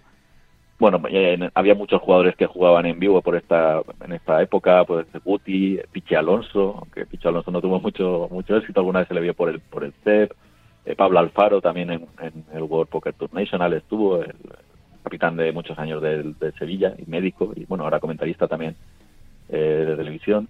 En Europa, la lista de jugadores de fútbol que, que también jugaron al póker es bestial. O sea, Lothar Matthaus, capitán de la selección eh, de Alemania, Gianluigi Buffon, que todavía está jugando con cuarenta y tantos años, un mito portero italiano, Francesco Totti, Fabián Barthez, el capitán de Francia, por- portero, Andrei Shevchenko, o sea, estamos hablando de gente de super nivel, Teddy Sheringham, el jugador aquel que le dio la, la Champions al Manchester con Y una eso- estos que estás diciendo juegan, han jugado y juegan mucho. No, no han Sí, ido a un sí. programa, no, son habituales y jugaban habitualmente en circuitos. Todos estos. Me queda, o sea, Tony Cascarino, el irlandés, Thomas Sí. Yo creo que fue el primero. el delantero pri- yo creo que sueco. Gascarino fue el primero o de Sí, los primeros con de los Shevchenko. primeros. Sí.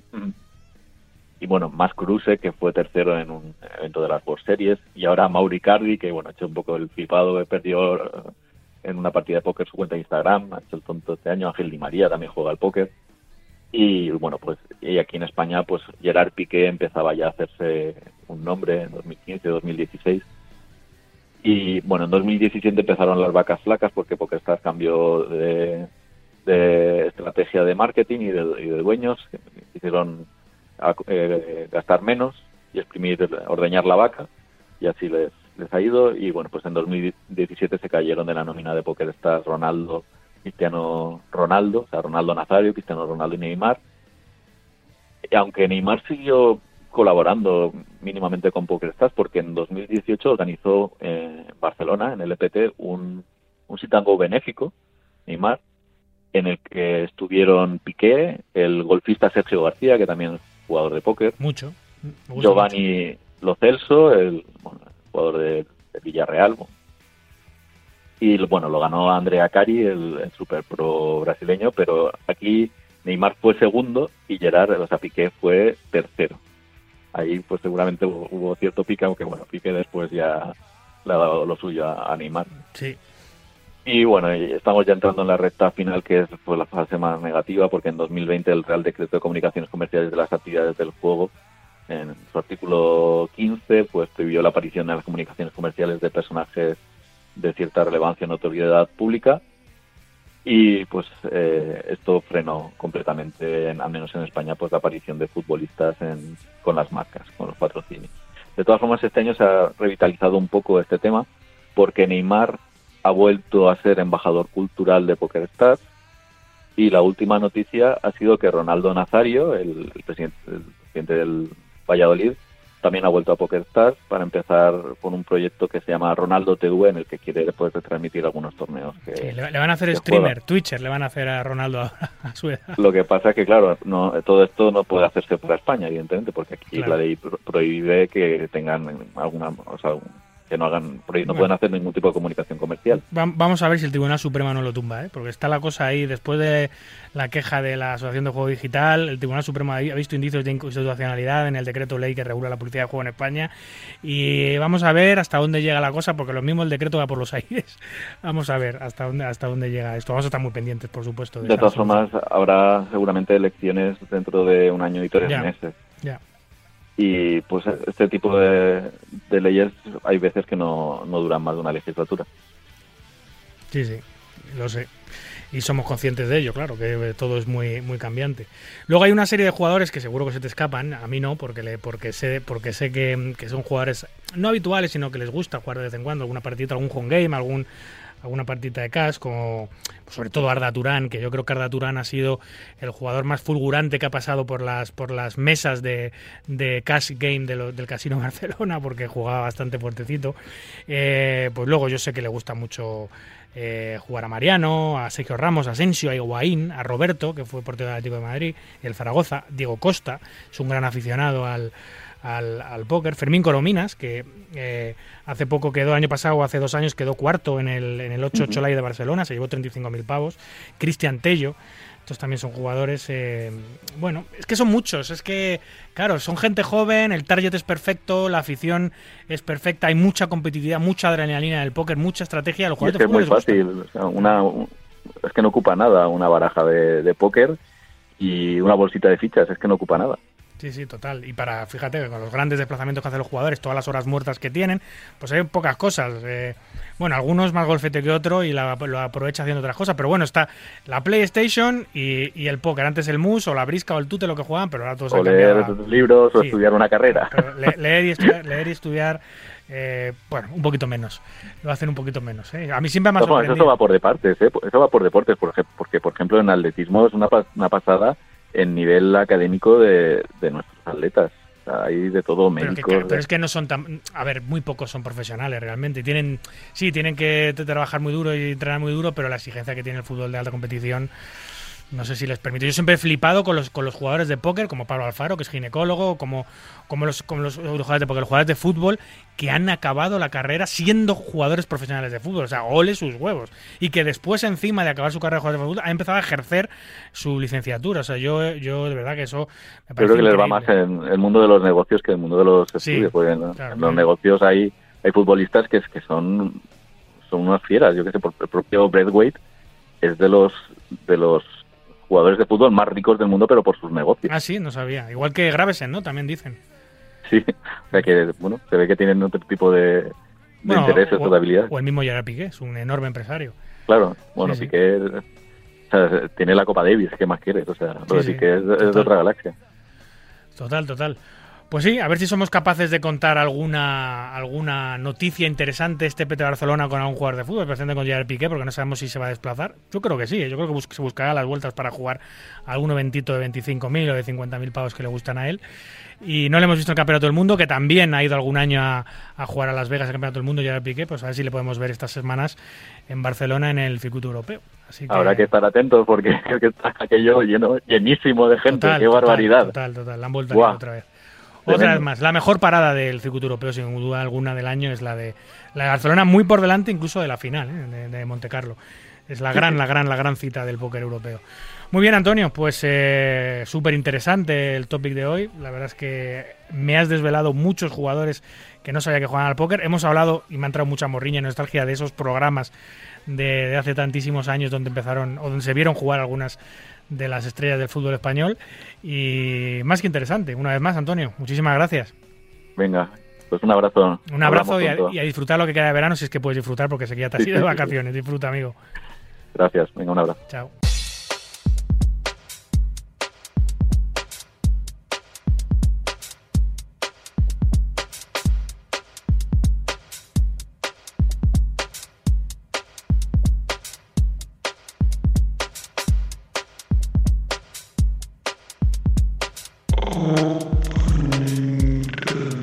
Escuchas Marca Póker, el deporte del naipe en la radio del deporte. Síguenos en Twitter, arroba Marca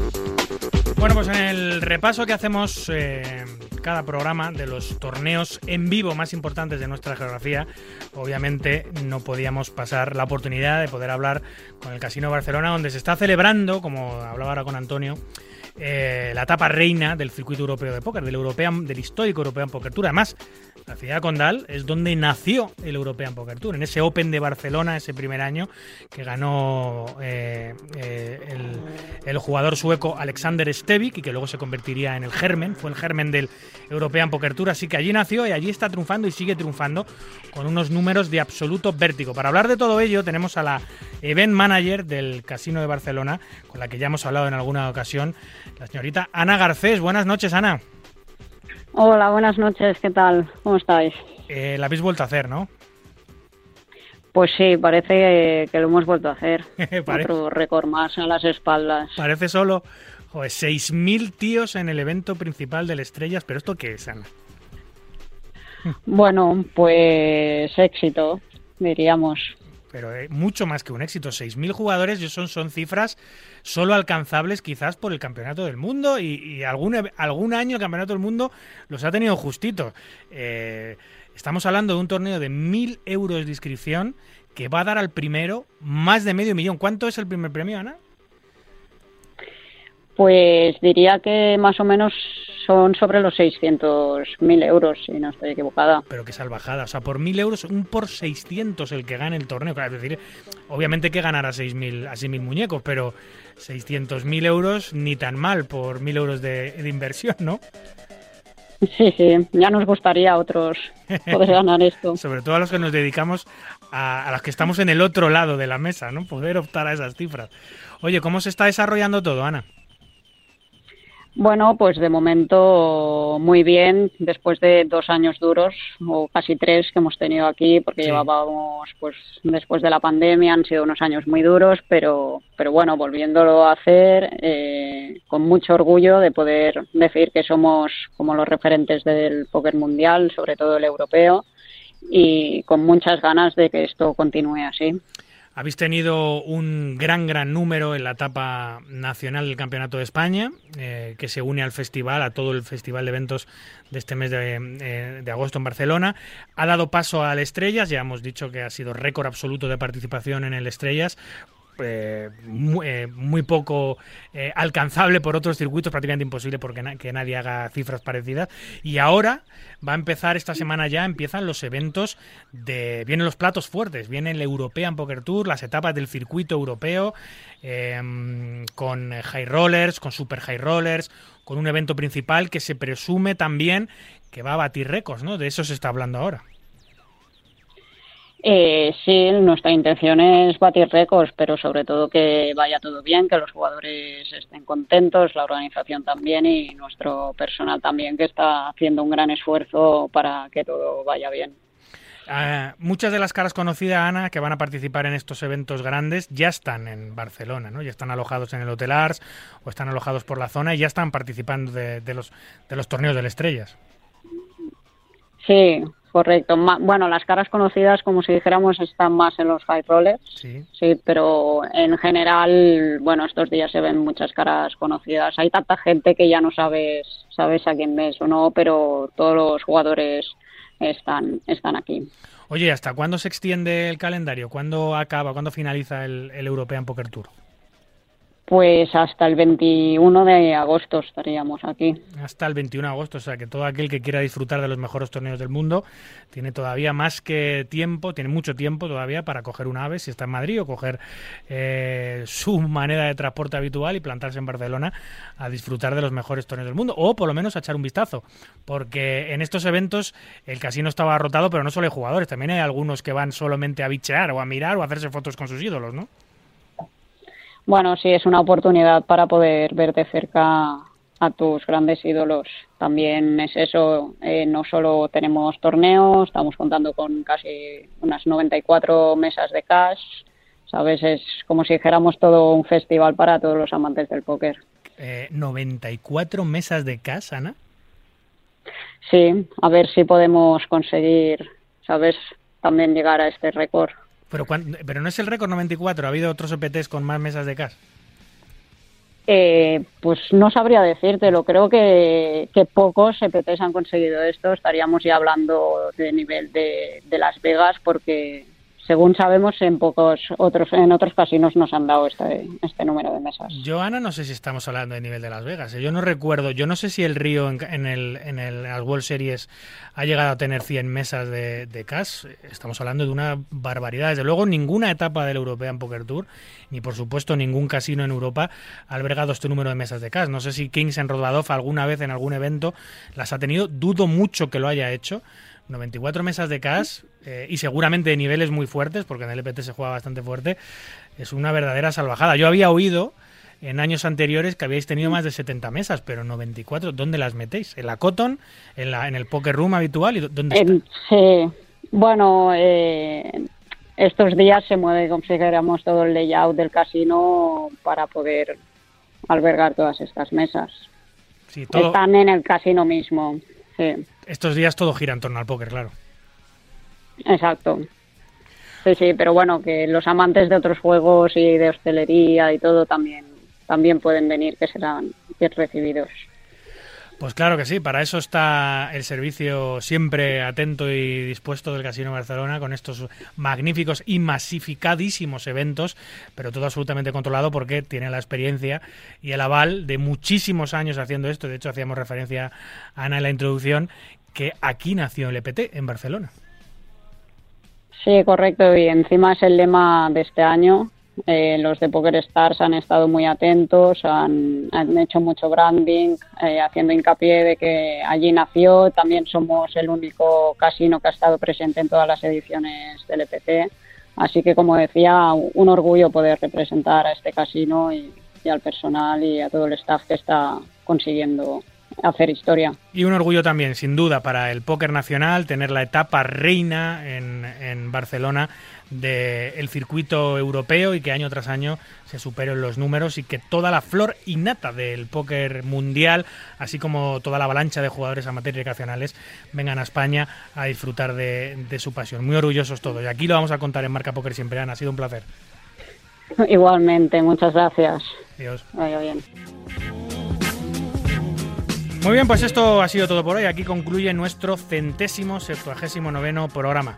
Un verdadero placer, como siempre, compartir este ratito nocturno con los amantes noctámbulos de la baraja. La producción y la técnica estuvieron los grandes Marcos Barril y Víctor Palmeiro y a los micros, como siempre, un servidor, David Luzago.